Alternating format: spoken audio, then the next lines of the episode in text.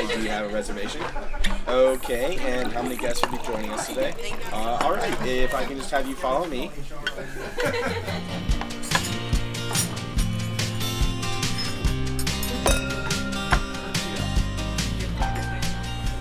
Hallo und herzlich willkommen. Schön, dass du wieder da bist, hier im Podcast Leaders Flow. Dein Podcast rund um das Thema Leadership in der Hotellerie und Gastronomie. Mein Name ist Marie-Therese Heb. Mein heutiger Gast ist nicht nur ein waschechter Niederbayer, sondern auch Hoteldirektor des Bayerwaldhofs im Bayerischen Wald. Ich habe heute ein sehr spannendes Gespräch, das ich mit euch teilen darf, mit Alfons Weiß. Wir haben uns vor ein paar Jahren auf einer Veranstaltung kennengelernt und seitdem verfolge ich immer wieder, was er denn und sein Team so treibt, sei es auf den sozialen Medien, denn da hat der Bayerwaldhof einen eigenen Instagram-Kanal für die Mitarbeiter und Mitarbeiterinnen.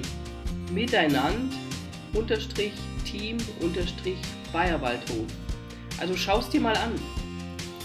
Alfons ist Hotelbetriebswirt und hat bereits 20 Jahre Berufserfahrung in der Luxushotellerie. Nach seiner Ausbildung im Bayerischen Wald war er zunächst in unterschiedlichen Stationen für Kempinski tätig, für die Interconti Hotelgruppe sowie auch für das Luxuskreuzfahrtschiff MS Europa. Also er hat wirklich schon viel gesehen.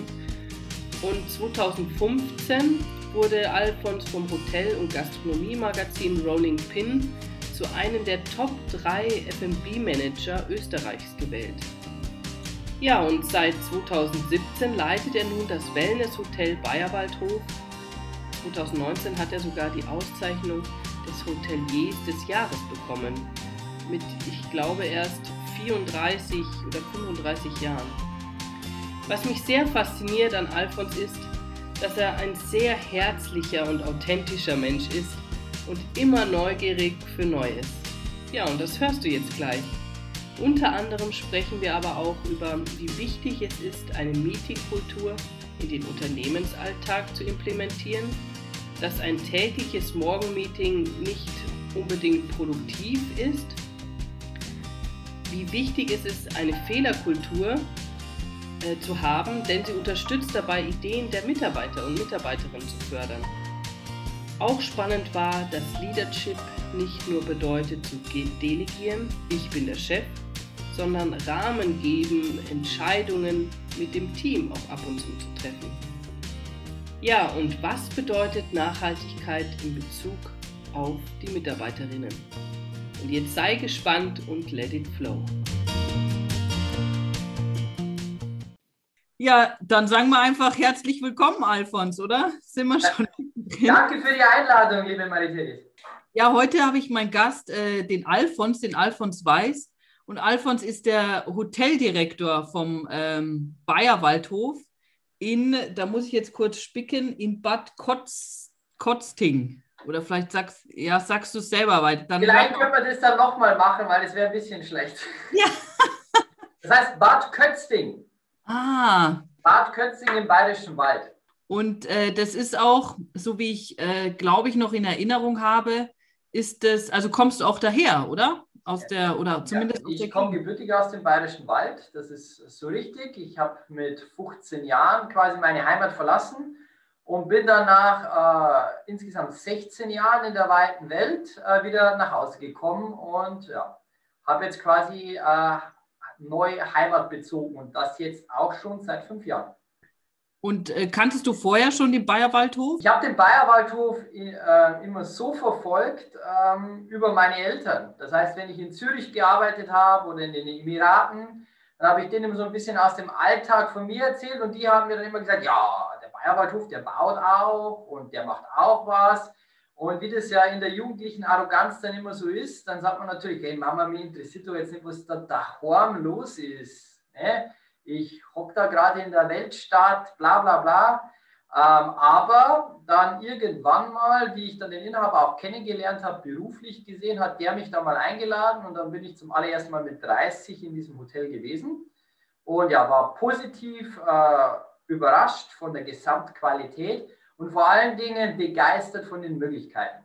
Wenn wir jetzt noch mal so, äh, sag ich mal, in dein früheres Leben schauen, ja, ja Wolltest du schon immer Hoteldirektor werden? Nein. Hättest du mir das gesagt, dann glaube ich, hätte ich immer gesagt, dass ähm, Maitre oder Restaurantleiter, Sommelier äh, war immer mein Berufswunsch. Ich bin ja quasi infiziert worden mit dem Gastgebertum als Bauernsohn. Ich bin ja Bauernbur. Wir haben auch noch einen Bauernhof zu Hause, was ich nebenberuflich äh, auch noch mache. Mhm. Ähm, und ich hatte einen äh, besten Freund. Ja, und der war damals Juniorchef von einem tollen großen Hotel im Bayerischen Wald, das damalige Burghotel am Hohen Bogen. Und das war so in den 90er Jahren, war das ein sehr aufstrebendes Haus, fünf Sterne klassifiziert. Das war zu der damaligen Zeit im Bayerischen Wald wow. So, und da bin ich dann quasi von meinem siebten Lebensjahr bis zum 14., 15. Lebensjahr eigentlich immer am Wochenende gewesen. Und so bin ich quasi infiziert worden mit diesem Hotelgehen. Und ähm, da war schon immer mein Wunsch, boah, dieser Restaurantleiter, wie der sich bewegt, wie der mit den Leuten spricht und ähm, ja, das ist alles so schick mit den Grundleuchtern und Co. Das war immer mein Berufswunsch. Wie ich dann zum allerersten Mal Restaurantleiter oder Maitre dann geworden bin, im Alter von 26, 27, ähm, ja, wurde mir allerdings dann schon schnell klar, dass das ein toller Job ist. Ein Job ist, den was man auch lange Zeit machen kann, aber vielleicht nicht ein ganzes Leben. Mhm. Ähm, und deswegen war mir dann auch ganz schnell klar, ich brauche noch betriebswirtschaftlich äh, noch ein Studium. Ich möchte gerne den nächsten Schritt gehen. Und ähm, ja, dann war es eigentlich ganz, ganz klar, wie ich den dann gegangen bin, dass es dann einfach weitergeht. Dass das dann irgendwann mal als Hoteldirektor endet, das äh, war nicht das Ziel. Ich bin auch ein sehr junger Direktor, ich bin jetzt 36, so jung bin ich nicht mehr, aber ich habe halt auch mit 31 angefangen. Mhm. Also, und in dieser Zeit von 31 bis 36 habe ich auch nochmal extra Lehrgeld bezahlt, aber nur positiv gesehen. Ähm, jetzt ist es so, ähm, jetzt kann ich es mir auch gar nicht anders vorstellen, aber ich bin auch ganz, ganz ehrlich, es ist ja nicht so gewesen, als hätte ich gesagt, ich kletter die Leiter von unten bis ganz nach oben und Hoteldirektor ist immer mein Traum. Das hat das Schicksal so gewollt und ich habe mich von diesem gerne leiten lassen. Ja, das ist manchmal ja auch, auch gut, oder? Sich einfach auch so den Freiraum für, weiter, für Entwicklung zu lassen.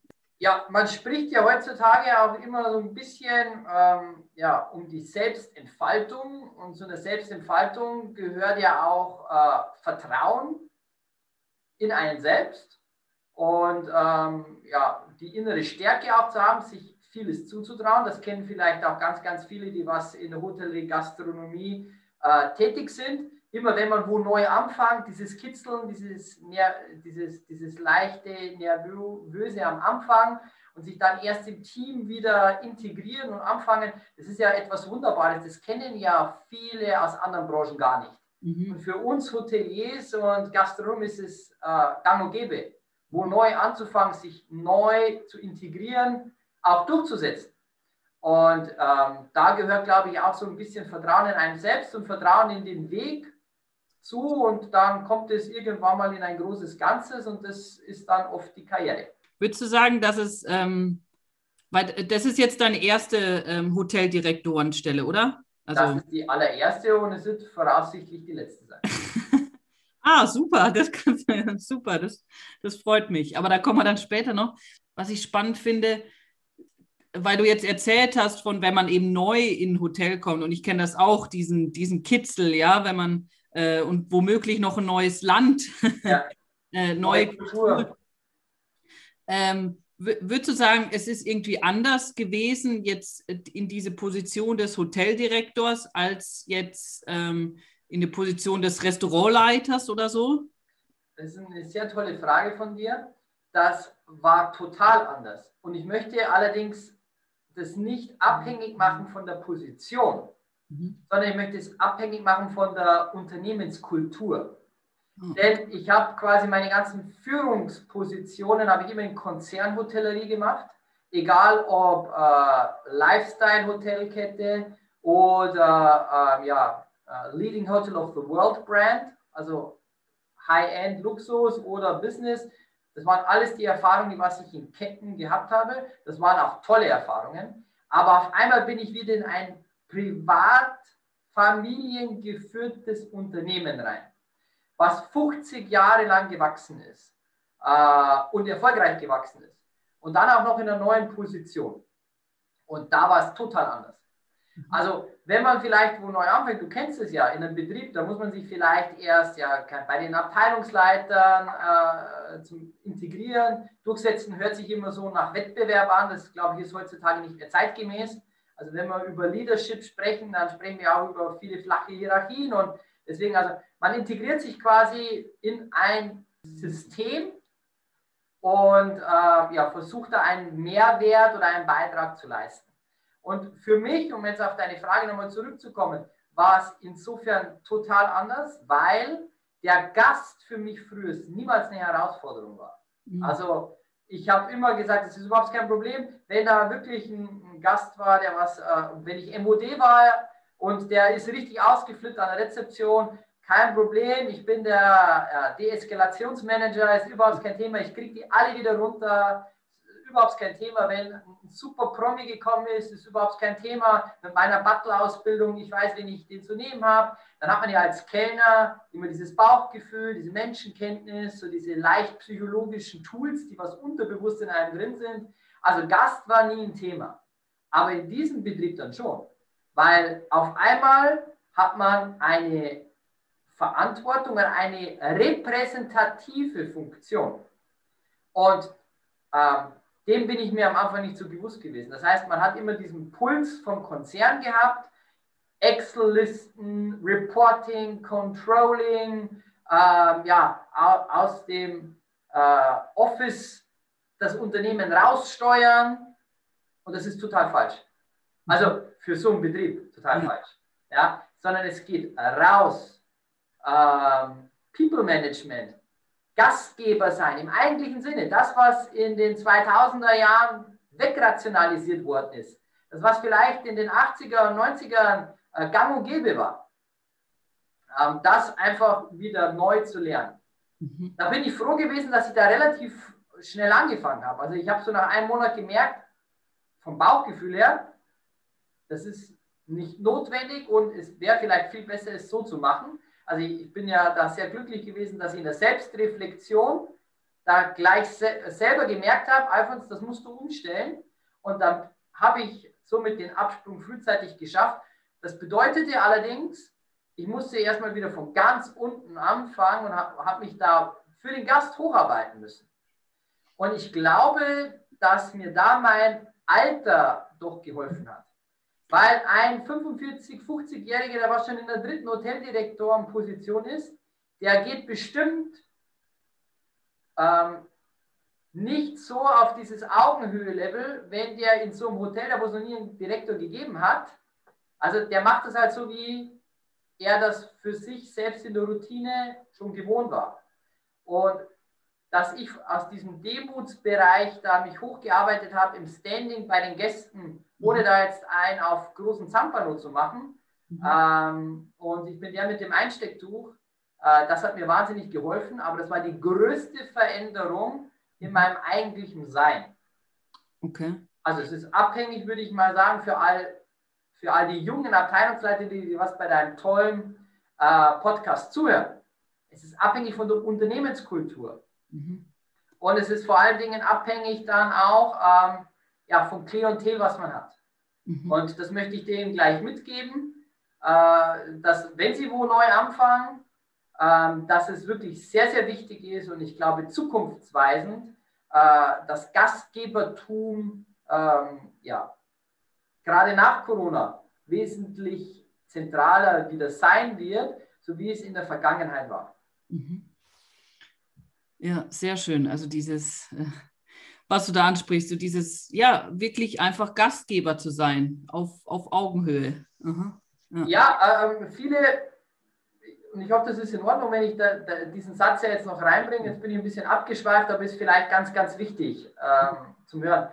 Man, man verwechselt ja oftmals dann mit Gastgeber sein, äh, mit äh, Operation und alles machen. Das eine hat mit dem anderen gar nichts zu tun. Mhm. Gastgeber sein, also präsent sein, ich kann da ähm, in der Kommunikation mit meinem Mitarbeiter, das kann ich kombinieren, das kann ich zeitgleich machen. wenn ich durchs Hotel laufe und äh, den Smalltalk mit meinem Housekeeping-Personal führe, wie geht es Ihnen persönlich und haben Sie beruflich alles oder können wir was verbessern, kann ich genauso kombinieren mit dem Gast. Mhm. Mhm. Ähm, und dadurch baut man auch Vertrauen auf. Nicht nur für den Mitarbeiter, sondern auch eben mit dem Gast. Mhm. Also Gastgeber sein und präsent sein bedeutet nicht, ich muss damit helfen, ich muss damit helfen, ich muss damit helfen, äh, weil dann verlernt man oder vergisst man ja das, warum man da ist. Sondern man soll schon das Unternehmen steuern und auch man soll schon äh, controlling-technisch das alles im Blick haben. Und man muss schon Prozess optimieren äh, und äh, Serviceketten verbessern. Das muss man schon. Und äh, da möchte ich nicht, dass man mich falsch versteht. Also die zentrale Wichtigkeit der Position, die strategisch wichtige äh, ja, Notwendigkeit dieser Position kann, und das sind meine Erfahrungen jetzt nach fünf Jahren, absolut konkludent sein, auch zu einem präsenten Gastgeber sein. Man muss halt dann nur zu Stoßzeiten auch dann da sein und dann eben sich nicht verstecken. Mhm. Hinterm Büro, hinter ja. der Bürotür. Ja. Also das kennen bestimmt auch ganz, ganz viele hm. ähm, aus ihren ähm, aus ihren eigenen beruflichen Erfahrungen. Ähm, das machen oftmals die Leute auch nicht vorsätzlich, sondern einfach nur, auch aus dem Grund, weil Administration und Controlling quasi in diesen 2000er, 2010er äh, Jahren überholt worden ist, also die Wichtigkeit dessen. Und irgendwie hatte ich dann das so gefühlt, zumindest wie ich dann Assistant FB, FB, Director FB war. Wir sind eher mehr der Buchhalter geworden, mhm. wie Gastgeber. Ja, also man kann nicht ein Budget schreiben, einen Monat lang äh, für alle Profit Center, ähm, ohne Einführung ähm, und dann noch nebenbei das Team unterstützen und dann noch nebenbei Gastgeber sein und dann noch nebenbei eine Work-Life-Balance reinbekommen. Also das funktioniert halt nicht. Ja? Und das Ergebnis sind dann oftmals dann 60, 70 Stunden in der Woche arbeiten. Und das kannst du vielleicht machen, wenn du 25 bis 30 bist. Aber lange solltest du es nicht machen.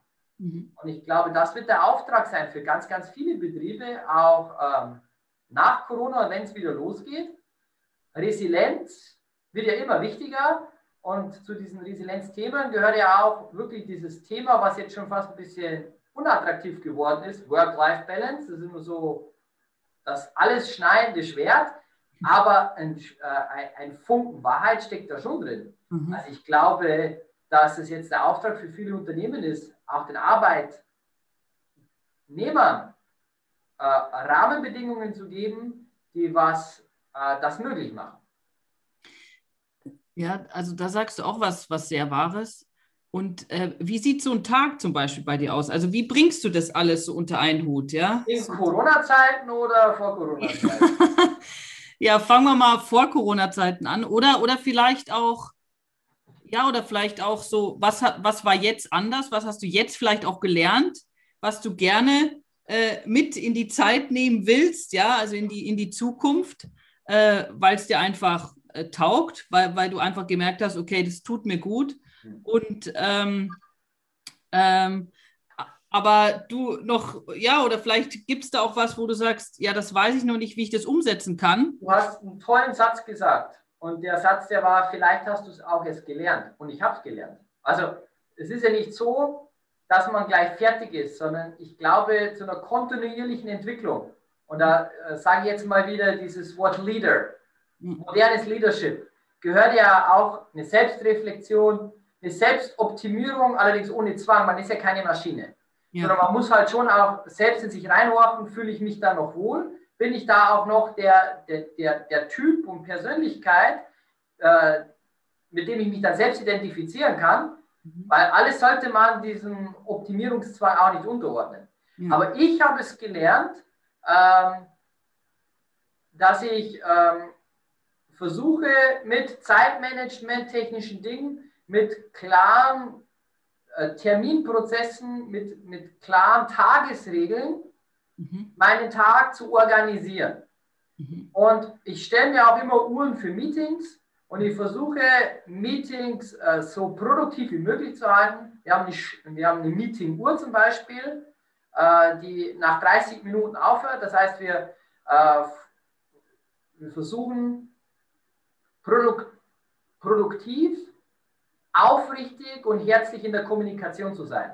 Also wir reden nicht lange im heißen Brei und bei uns gibt es auch nicht so Achter-Meetings oder Zwölfer-Meetings, das gibt es ja in Corona-Zeiten sowieso nicht. Aber schon vor Corona-Zeiten habe ich, hab ich kein, äh, Morgen-Meetings gab es bei uns noch nie.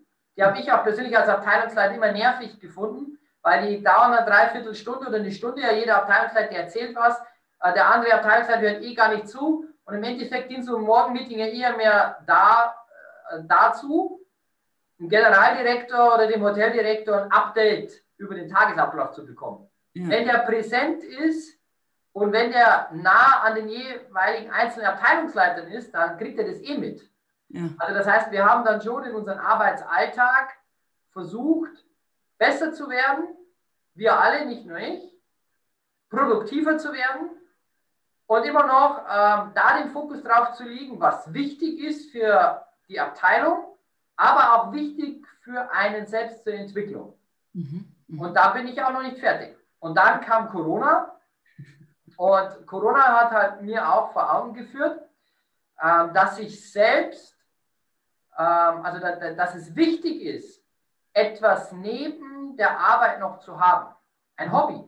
Mhm. Das hört sich so banal an. Ja. Und wenn jetzt da jemand 25 ist und 26, dann würde er genauso oder wird er bestimmt, so wie ich, mit den Augen rollen. Und die werden sagen, mein, meine Arbeit ist mein Leben oder im Hotellerie oder essen gehen oder, aber du musst dir etwas finden und suchen, was gar nichts damit zu tun hat, mhm. einfach um runterzukommen. Und das ist wichtig, dieser Zyklus des Runterkommens, dieses Zyklus des Detox, wenn es um Handy, wenn es um Erreichbarkeit geht, äh, einfach wieder um frischen Wind in den Segeln zu bekommen. So, und das hat mir Corona beigebracht.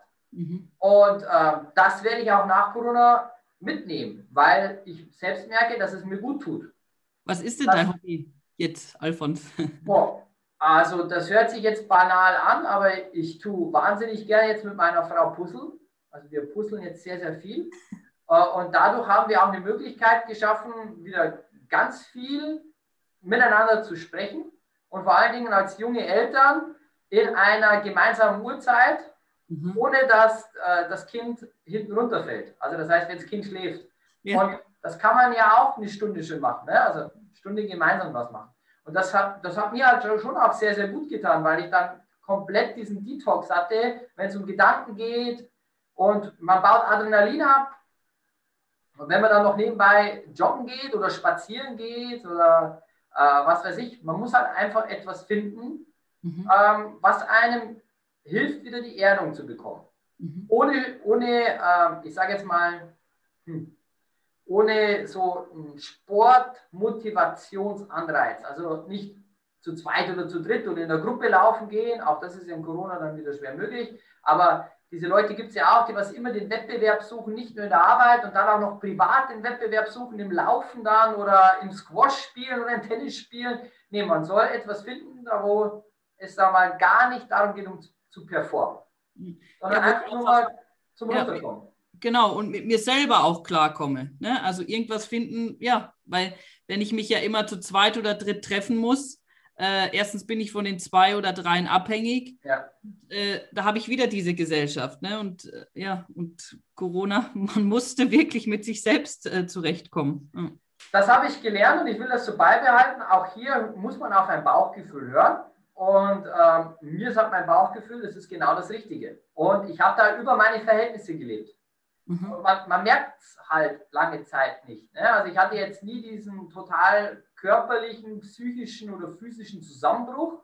Aber ich habe dann schon irgendwann mal gemerkt, so gerade bei Lockdown 2, wo dann zum zweiten Mal das Hotel dann zu war, so ab November, dann war halt einfach gar kein Adrenalin mehr im Körper da, weil Du hattest eine Routine, wie du das Hotel wieder zumachst. Du hast jetzt gewusst gehabt, okay, das dauert jetzt mindestens wieder zwei, drei Monate, auch wenn die Politik was anderes gesagt hat. Und dann fällst du auf einmal auf ein Level runter, das was ja vorher dein Körper nie kannte. Mhm. Ja, weil das weißt du ja auch selbst und deswegen schätze ich dich auch so. Du bist ja auch nur so ein selbstreflektierender Mensch. Ne? Also selbst nach einer Woche oder zwei Wochen Urlaub bist du noch lange nie auf diesem Level runter. Ja, und es gibt ja auch privaten Stress. Ne? Wenn du ein Haus baust oder wenn du, keine Ahnung, zwischenmenschliche Konflikte hast in der Familie, sonst was, das bringt ja alles dein Level wieder nach oben. Ja? Und wenn du das halt alles nicht hast, dann ähm, ja, musst du dich irgendwann mal mit dir selbst beschäftigen. Und dann würde ich jedem wünschen, dass er da einfach auf die inneren Signale hört. Mhm. Ähm, weil dann ist es noch früh genug, um ein bisschen was umzustellen. Mhm. Mhm. Und ähm, jetzt hast du das ja so für dich erkannt, sag ich mal, dass das wichtig ist. Und wie hat sich das so in deinem Leadership oder in deinem Leadersein auch verändert? Oder äh, ja? Ich war schon immer ein Freund von Vertrauen schenken, Rahmen vorgeben, Arbeitsgruppen schaffen und die Arbeitsgruppen dann machen lassen. Okay. Also ich habe schon ganz, ganz früh angefangen, ähm, dass ich mein Leadership umstelle. So früher habe ich immer gerne überall noch selbst gerne mitgemischt. So kennt man vielleicht auch, da gibt es noch einen, der was dann noch so das letzte Wort haben will oder die letzte Vision durchsetzt und überall will der Generaldirektor oder der Hoteldirektor dann schon noch das Zündlein an der Waage sein. Und das habe ich irgendwann mal abgelegt, weil ich dann selbst gemerkt habe, ich kann jetzt nicht sagen, nee, Alfons, bei 50 Stunden in der Woche hört dann einfach auf äh, und dann noch überall mitreden können. Also das mhm. heißt, du musst deinen Mitarbeitern Vertrauen geben, aber auch eine klare Kommunikation. In diese Richtung muss es gehen. Das sind die Leitplanken. Leitplanke kann Budget sein, Leitplanke kann ähm, ja, Zieldatum sein, Leitplanke kann aber auch sein, das muss in diese, in diese Richtung gehen, ähm, von, von, der Corporate Identity oder sonst was. Man kann das ja alles vorgeben.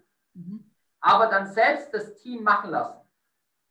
Und dann eben Fehlerkultur zulassen. Mhm. Und das ist das Schönste hier im Bayerwaldhof. Und das ist auch das gewesen, was ich nie gemocht habe im Konzern. Und ich, ich möchte nicht disputierlich dem Konzern gegenüber sein. Ich habe da ganz, ganz viel gelernt. Mhm. Aber in Konzernen ist Fehlerkultur, zumindest in, de, in den Häusern, und das waren ja doch auch fünf, sechs an der Zahl, äh, in denen ich arbeiten durfte, Fehlerkultur ist immer so Fingerzeiggesellschaft gewesen.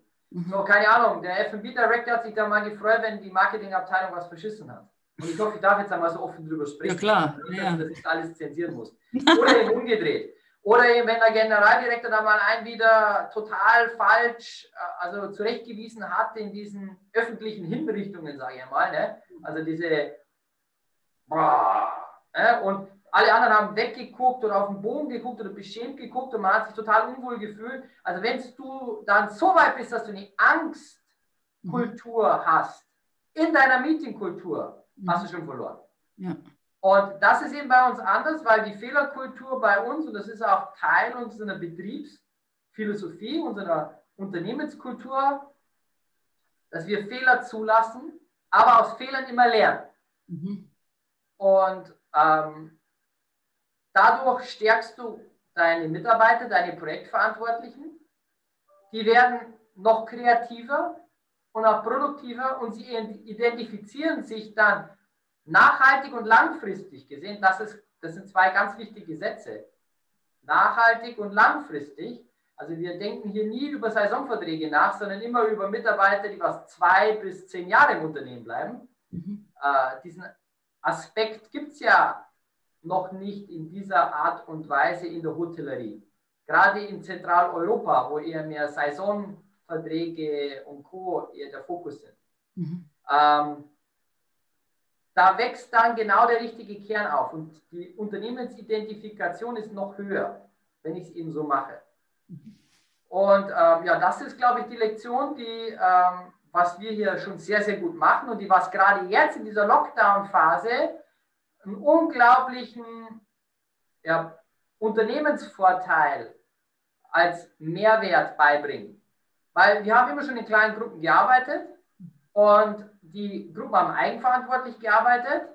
Und wenn die Gruppen immer ihre Zwischenziele und ihre Endziele entsprechend präsentieren, das kann man ja digital auch, dann äh, verliert man nicht nur Zeit, also man gewinnt dadurch mehr Zeit und schließt mehr Projekte ab, ohne da sich eingemischt zu haben. Und man hat gleichzeitig noch eine höhere Projektidentifikation und Unternehmensidentifikation. Mhm. Und das sind eigentlich dann nur die Vorteile gewesen. Und das war der größte, also das ist die größte Veränderung gewesen, in meinem Leadership-Denken äh, abgeben, delegieren, aber nicht in Form von, ich bin der Chef und so machen wir das, sondern delegieren im Rahmen geben. Mhm. Und dann auch mal den Konsens mit dem Team finden. Mhm. Mhm. Weil es ist ja auch total unproduktiv, wenn ich jetzt vier, fünf Leute habe, und das habe ich auch nie gemocht. Äh, ich habe in, in Leading Hotels of the World gearbeitet und dann gab es Marketing-Meetings und dann ist man zusammengekommen und auf einmal musste man sich einen Slogan überlegen als, als, als Oberkellner äh, oder der Sous-Chef ist dann da gesessen, der Assistant F&B und der Hoteldirektor, da muss man sich Slogan überlegen, als wäre man eine Marketingabteilung. Unsere Kernkompetenzen sind doch ganz woanders. Ja. Also warum wird da nicht auf externe Expertise zurückgegriffen in Form von einer Medienagentur in, in, äh, oder in Form von irgendwas anderem, also von einer Marketing-Stabsabteilung eines Konzerns, die muss allerdings dann auch präsent vor Ort sein. Und, und dann lass uns auch was Gemeinsames entwickeln. So, dann machst du dir deine Gedanken, verbrennst zwei, drei Stunden nur wegen einem Namen und wegen einem Konzept und dann wird das präsentiert und dann findet das der Generaldirektor doof oder keine Ahnung, der CFO und dann heißt das Ding plötzlich so, wie es er dann aus dem Bauch raus sagt, mhm. dann gewinnt ja niemand. Ja. So, der Generaldirektor oder der Hoteldirektor, der findet sich dann ganz, ganz weil, ha, jetzt ist mein Name durchgeboxt, aber alle anderen denken sich, ja, das sind halt jetzt meine drei bis fünf Stunden gewesen, die was ich mir jetzt verbrannt habe, für nichts und wieder nichts. Mhm. Und wenn es da mehrere Situationen gibt, dann habe ich auch irgendwann mal keine Motivation mehr, wenn es wieder um so ein Thema geht. Ja. Und, und wie sieht bei euch so eine Arbeitsgruppe aus? Also was sind das für Personen? Sind das, weiß nicht, wie, wie kann ich mir das vorstellen? Äh, kommt, hat einer eine Idee, ein Mitarbeiter, und äh, sagt, okay, wer, wer möchte da mitmachen? Oder äh, gibst du auch was vor? Weiß nicht, wir, wir bauen gerade den Spa um oder sowas und ich brauche da neue Deko-Tipps. also da ist interne Kommunikation das Schlüsselwort dazu. Mhm. Denn ich habe ja gesagt, wir haben keine Morgen-Meetings, aber dafür habe ich zum Beispiel in der Woche mit manchen Abteilungsleitern zwei Daily Meetings. Ja? Also das bedeutet, Uh, unser Kernstück im Miteinander-Team und Miteinander ist ja quasi unser Employer Branding Brand. Ja, der Bayerwaldhof ist eines der Best Practice Betriebe in Deutschland, wenn es um Employer Branding geht. Wir haben da 2016 angefangen, da war Employer Branding noch überhaupt nicht en vogue. Jetzt hört man es ganz oft. Es gibt aber sehr, sehr viele, die was es sehr schlecht machen äh, oder eben nur Durchschnitt. So, also wir haben als Herzstück den sogenannten Inner Circle. Der Inner Circle sind alle Abteilungsleiter und alle stellvertretenden Abteilungsleiter. Und mit den Abteilungsleitern, mit den stellvertretenden Abteilungsleitern haben wir nicht nur Jahresgespräche, wo wir Ziele festlegen, sondern vor allen Dingen immer diese Wochenmeetings, wo wir ganz viel über Operative sprechen oder eben über Zwischenschritte bei diesen finalen Zielen, die was wir einmal im Jahr abstecken. Also das heißt, wir sind hier sehr dynamisch.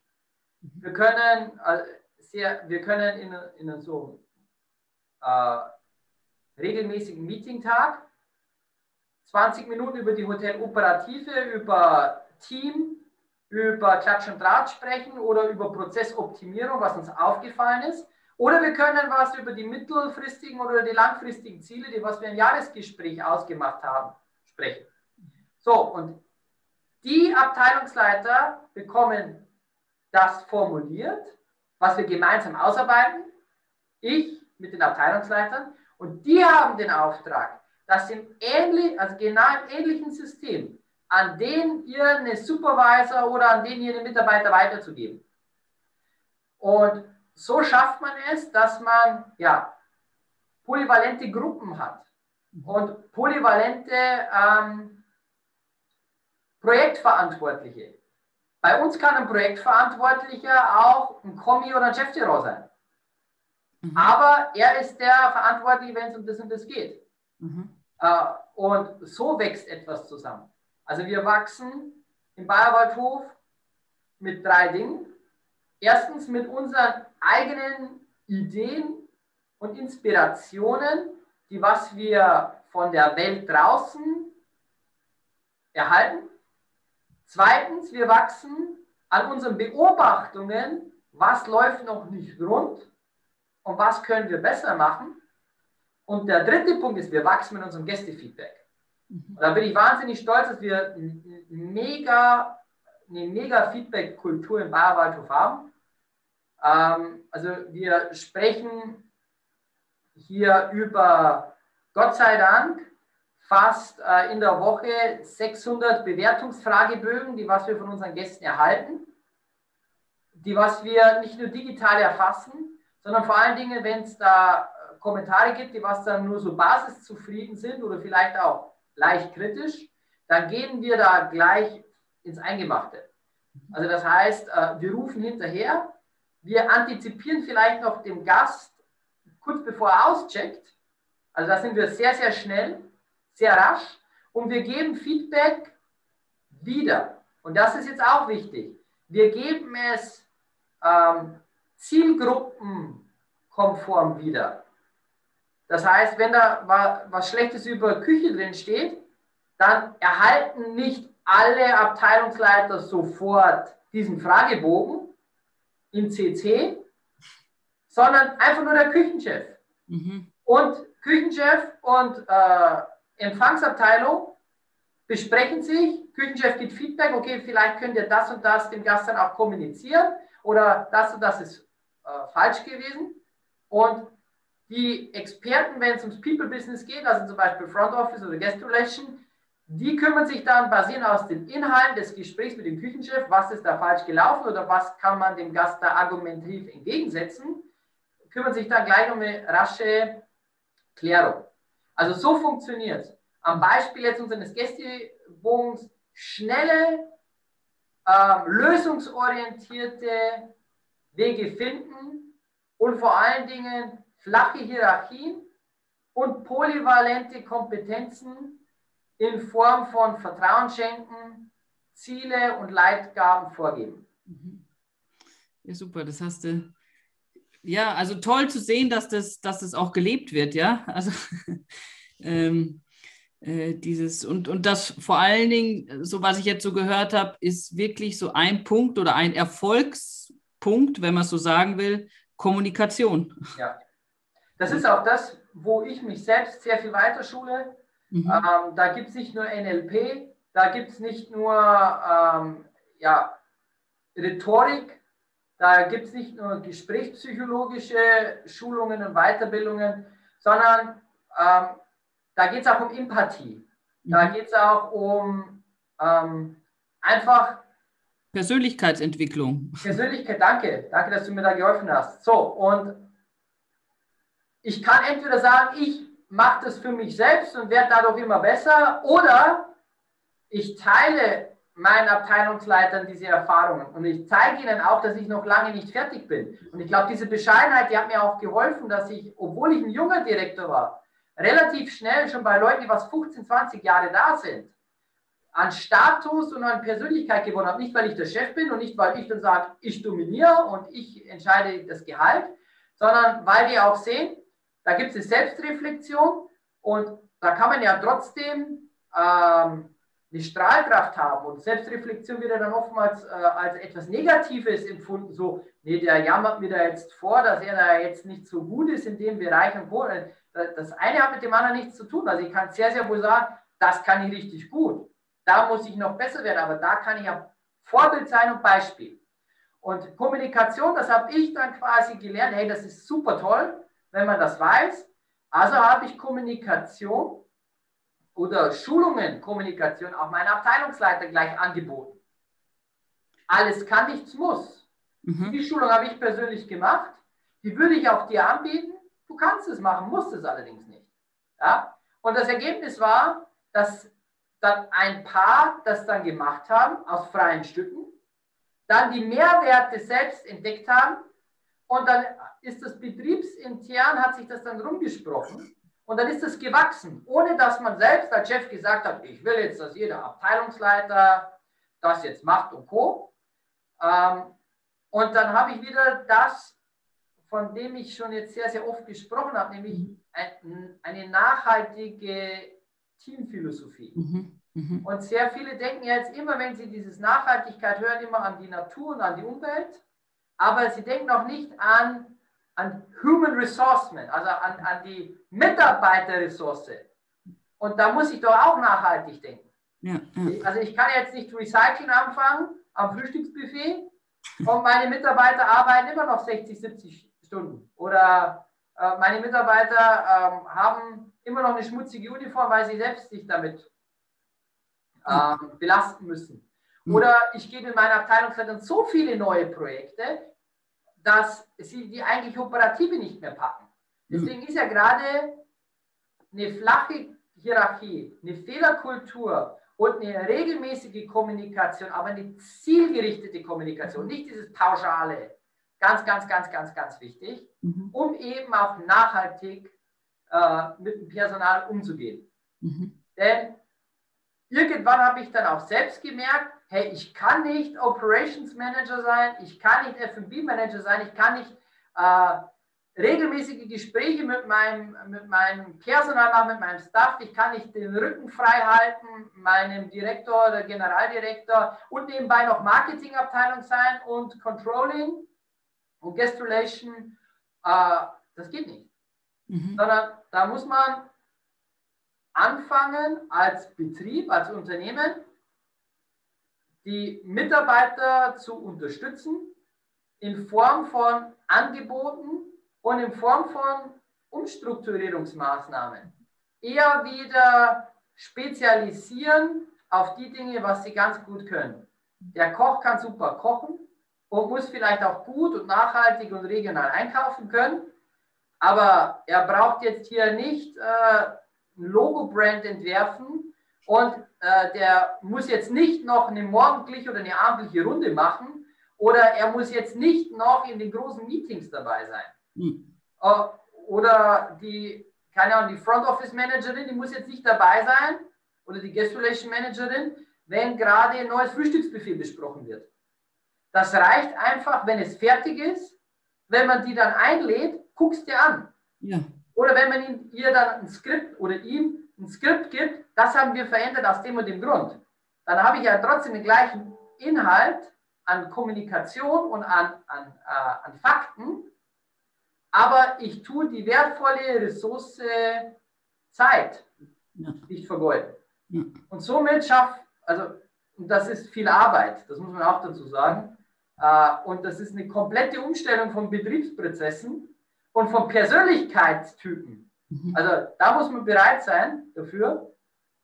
Aber das Ergebnis ist, dass die Leute frischer bleiben, frischer sind und dass man ähm, jedem wieder mehr Energie gibt für das, was er gerne macht. Mhm.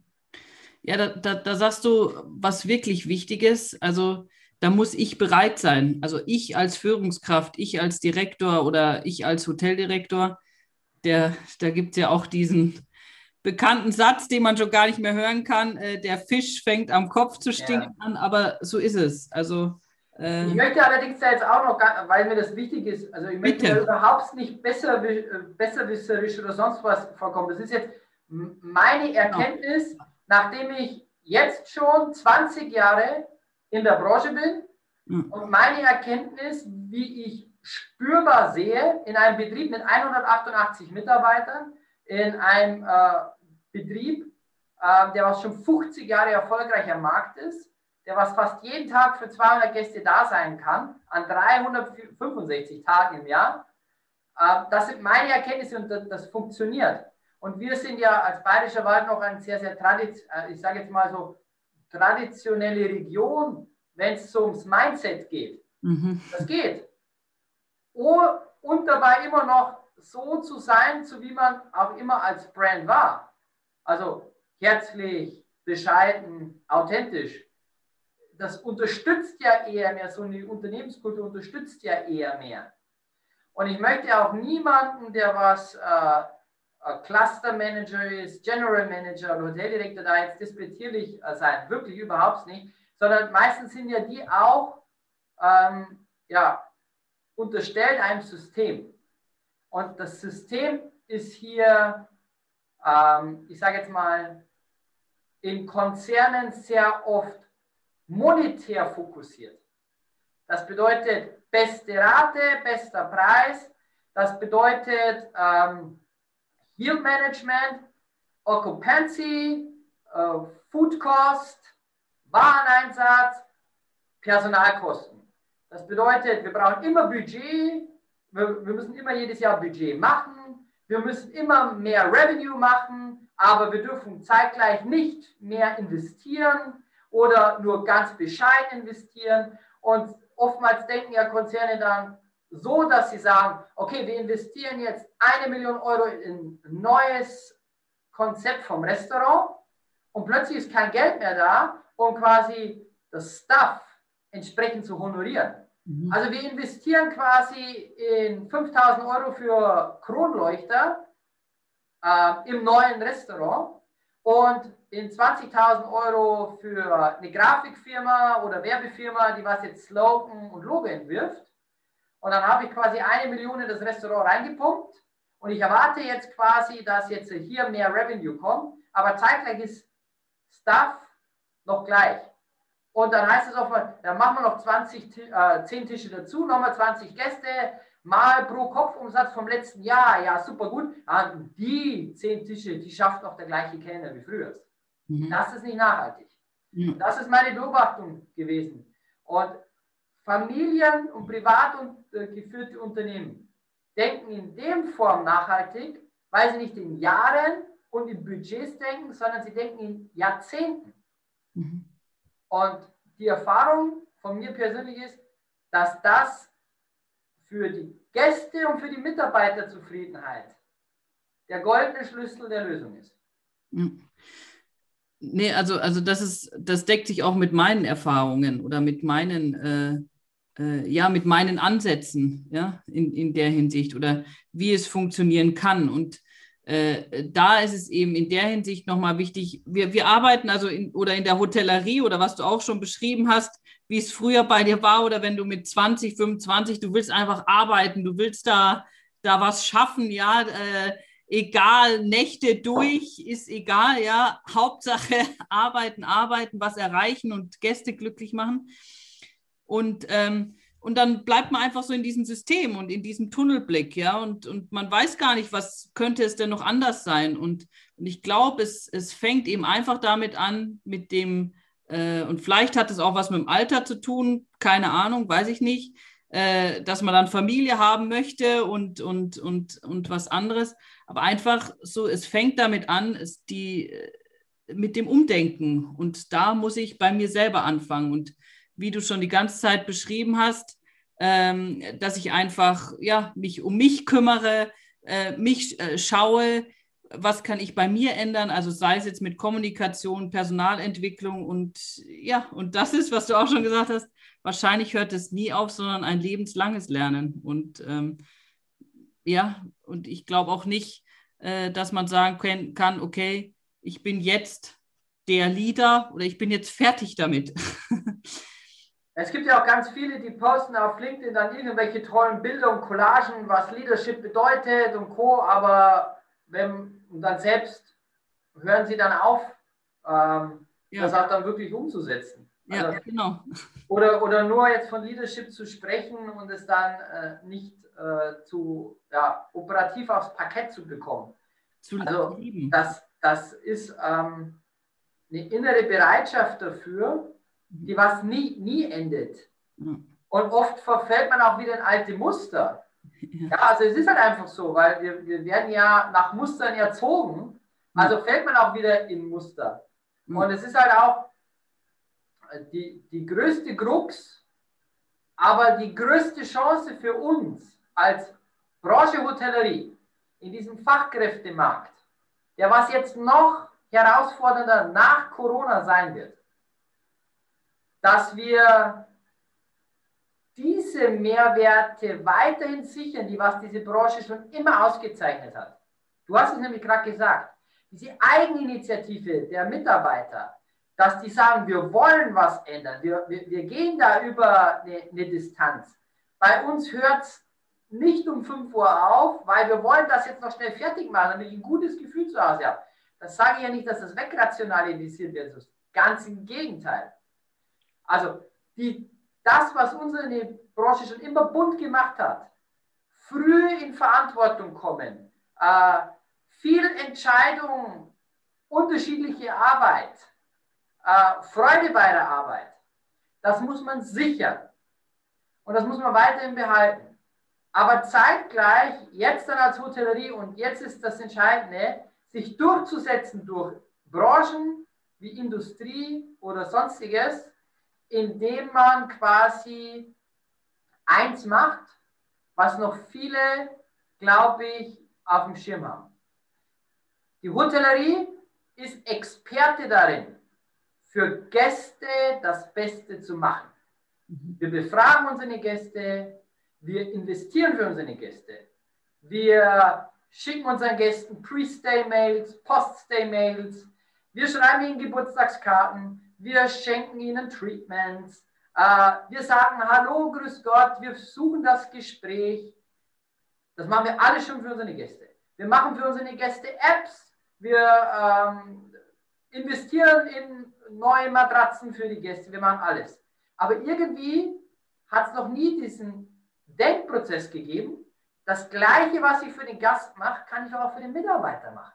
Mhm. Ich kann auch Post- und Pre- Mails in Form von einer regelmäßigen Kommunikation machen für meine Mitarbeiter. Ich kann Mitarbeiter, die was neu anfangen, eine, eine, eine Begrüßungs-E-Mail schicken. Ich kann Mitarbeiter doch eine E-Mail schicken, danke für alles. Ich äh, kann investieren mit meinen Mitarbeitern gemeinsam in Uniformen, die was denen gefallen und nicht die, was ich entscheide, weil jetzt das Geld wichtig ist oder weil ich als äh, Entscheidungsträger jetzt den, den, den, Bleistiftrock so toll finde für die Damen. Ja? Oder anders. Ich kann für meine Mitarbeiter in Form von äh, Zielen auch Leist, also monetäre Anreize schaffen. Also die, die, die, die Visions- und Fokusspirale, die was wir perfekt als keine andere Branche als keine andere Branche auf dieser Welt schafft es die Hotellerie, Gäste glücklich zu machen. Mhm. Also werden wir es auch, auch schaffen können, Mitarbeiter glücklich zu machen. Mhm. Sehr schön. Nicht nur Gäste glücklich machen, sondern auch Mitarbeiter glücklich machen. Es gibt jetzt dann sehr viele, die hören das und dann rollen die mit den Augen und sagen, ja, und wer soll das am Ende bezahlen? Ja, klar. Deswegen ist auch Employer Branding so wichtig. Mhm. Deswegen ist die Kommunikation, was man alles macht fürs Team wichtig, dass man den Gast auch ein Angebot der Information anbieten, anbietet, damit der Gast auch sehen kann, was man macht. Und dass man Preissteigerungen und Preisanpassungen auch begründet in Form von Mehrwerte für den Mitarbeiter, mehr Personal. Aber wenn man immer in diesem Rationalisierungs- und Optimierungszwang ist, dann muss man sich doch auch nicht wundern, wenn ich plötzlich kein Personal mehr finde. Mhm. In den schönsten Destinationen im Winter und in den schönsten Destinationen am Sommer. Weil ähm, im Endeffekt geht es ja darum, der Mitarbeiter weiß haargenau, wenn ich jetzt ein Saisonhopper bin. Letztes Jahr habe ich die Station gehabt mit noch 10 Tischen. Jetzt auf einmal habe ich die Station mit 15 Tischen. Aber wir sind noch genauso viel Personal. Das ist einfach halt nicht drin. Mhm. Also das ist nicht nachhaltig. Natürlich ist es für die Bank und natürlich ist es für CFO und CEO super toll, wenn die Hotels dann Budgets verabschieden, die was dann eh durchgenickt werden müssen, aber dann operativ muss es dann äh, ein Team wuppen und natürlich wuppen die, weil die zusammenhalten, weil denen das auch wichtig ist. Aber die Gretchenfrage ist, wie lange können sie es wuppen? Mhm. Ja. Erzähl noch mal kurz, weil du gesagt hast, was ihr für Mitarbeiter macht. Äh, erzähl noch mal von der Weihnachtsfeier 2020. Oh, also da musste, also die Weihnachtsfeier 2020, die war im Januar 2021 und da haben wir es noch richtig Corona unkonform gefeiert. Also haben wir richtig die Sau rausgelassen. Ach so, nee, das meine ich nicht. Ich ja, mein... du sprichst jetzt die Weihnachtsfeier to go an. Ja, genau. also für all die, die was nicht wussten, es gab ja auch noch eine Vor-Corona-Zeit. Und so richtig Corona mit Lockdown und Co. ging erst im März los. Und äh, wir haben eigentlich im Bayerwaldhof immer eine richtig Halligalli-Party in der Hütte mitten im Wald. Und dann äh, wandern wir da mit den Fackeln hoch und dann feiern wir da so richtig, drei, vier Stunden lang. Und dann äh, torkeln wir alle wieder in unserer Apfelsaftschollen äh, Laune den Wald wieder runter. So, ähm, das war vor Corona. Und jetzt ja. die letzte Weihnachtsfeier haben wir die Weihnachtsfeier to go gemacht.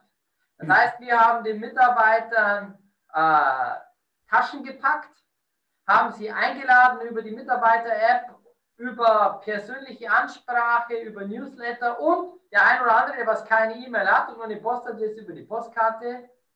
Um, hey, kommt mit euren Autos, fahrt in unsere äh, ja, Empfangs, äh, wie sagt man da? Einfahrt. In unsere ja. Hoteleinfahrt hin. Und da haben wir eben so ein To-Go gemacht. Das heißt, da stand der jeweilige Abteilungsleiter, ich und die Inhaberfamilie. Dann haben wir denen einen alkoholfreien Glühwein to go durch die Scheibe gegeben und die Tasche. Und die Tasche war prall gefüllt mit lecker Essen, lecker Trinken, einer schönen Chronik Bayerwaldhof 50 Jahre, die was wir machen haben lassen. Und äh, die neue Spa-Tasche war dann quasi noch ein zusätzliches Geschenk das, was man dann fürs Einkaufen oder als Badetasche oder sonst was ja nehmen kann. Mhm. Äh, das war ein toller Erfolg, weil im Endeffekt ähm, der Abteilungsleiter hat sich gefreut, dass er alle mal wieder live sieht. Mhm. Wir haben das schön getaktet, das hieß keine Ahnung, immer zwei Stunden äh, Time Shuttles, alle Abteilungen sind dann immer um die Uhrzeit gekommen. Und auch wenn das nur 30 Sekunden waren oder vielleicht mal eine Minute, wo man sich gesehen hat. Mhm. Ja, aber man hat sich gesehen, man hat ein paar warme Worte austauschen können, man hat eine Geste gemacht und ja, das Ergebnis war halt wirklich E-Mails, Anrufe, Leute, die was auf Instagram uns dann verlinkt haben, wie sie die, die, die, die, die Taschen ausgepackt haben. Und es war halt ein unglaubliches Incentive für alle, auch für die Leute, die was diese Taschen gepackt haben, äh, was in, in den Tagen zuvor geschehen ist. Ja? Ähm, fürs Personalbüro war es schön, für die Azubis, die was dann quasi das Instagram Takeover gemacht haben und quasi unser Team begleitet haben, wie wir das alles machen. Also im gesamten Story- und Content-Management sind auch die Auszubildenden gewachsen, weil wir ihnen Vertrauen gegeben haben. Ihr macht jetzt den Takeover. Wir wollen, dass das in diese Richtung geht. Also äh, mach es auch nicht zu wild, weil Instagram ist nicht TikTok. Und es ist auch wichtig, auch wenn der Instagram-Kanal nur für unsere Mitarbeiter ist, sind auch ganz, ganz viele Hotelgäste drauf. Also wir dürfen da jetzt da nicht zu wild, da jetzt äh, zu salopp auch sein, nicht, dass wir da einen Gast vergraulen und Co. Ja, und das war ein unglaublich toller Impuls. Eines der entscheidenden Momente, da wo ich gewusst habe, dass das alles, was wir machen, richtig ist. Mhm. Auch wenn es viel Zeit kostet und vielleicht für viele auch unproduktiv ist. Mhm, mhm, Und das ist auch bei uns alles Arbeitszeit gewesen. Also das war, es ist eine Selbstverständlichkeit, dass das Arbeitszeit ist. So, also natürlich nicht einfach Abteilungszeit, ja, wie jetzt ein bisschen Taschen packen, da diese zwei, drei Stunden, komm, das hast schon. Muss alles einen Wert haben. Mhm. Und das kostet natürlich auch im Unternehmen dann. Mhm. Und das ist natürlich in Corona dann auch ganz, ganz klar. Ja, wenn das jetzt jedes Hotel macht, dann sind ja das x Kosten und bla bla bla und das ist ja dann für nichts. Und Vielleicht war es das ja auch. Vielleicht hat das auch gar nichts gebracht. Mhm. Aber ich glaube schon. Man kann sich nämlich eine jede Rechnung so produktiv rechnen oder so unproduktiv rechnen, wie man es will. Aber die Frage ist, ob es empathisch ist. Mhm. Und ich glaube, dass Empathie und emotionale Intelligenz, was man lernen kann, was man reflektierend ähm, ja, verbessern kann, in Zukunft zentral sein werden. Mhm. Zentral. Jetzt habe ich noch eine letzte Frage, Alfons. ganz kurz, ganz knapp, ganz aus dem Bauch raus. Was bedeutet für dich Leaders Flow? Leaders Flow bedeutet, dass man im modernen Leadership auf sein Bauchgefühl hören muss und dann sich dem Flow auch hingeben muss, aber immer regelmäßig überprüfen, ob ich auch immer noch auf der richtigen Welle bin. Sehr schön. Super. Vielen, vielen Dank, Alfons. Bleibt gesund, liebe Marie-Therese. Alles Gute. Oh, danke dir. Danke Ciao. dir. Vielen, vielen Dank. Danke dir fürs Zuhören. Ich glaube, wir hätten noch länger weitersprechen können. Doch wenn es am schönsten ist, soll man ja bekanntlich aufhören. Und ich hoffe wirklich, dass du dir einige Impulse mitnehmen konntest oder vielleicht auch so die ein oder andere Idee für, für dich oder dein Team, was ihr umsetzen könnt. Schreib mir doch gerne einen Kommentar hier oder auf Instagram unter mariethheb. Für mehr Infos über Alfons Weiß und seinen Bayerwaldhof verlinke ich dir gerne den Show Notes, seinen Instagram-Kanal oder einfach auf der Homepage Bayerwaldhof. Schau mal vorbei. Und falls du diese Folge hörst und noch nicht abonniert hast über iTunes oder Spotify, dann mach es doch gleich. So bleibst du dran und bekommst immer Bescheid, wenn eine neue Folge online ist.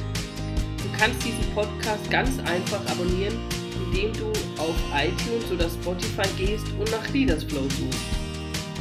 Ich freue mich auch über eine Bewertung, denn mit deiner Bewertung hilfst du, dass der Podcast leichter gefunden wird von Menschen, denen diese Infos eventuell auch helfen können, um vielleicht mehr über das Thema Leadership zu erfahren und öfters im Flow zu sein als Führungskraft.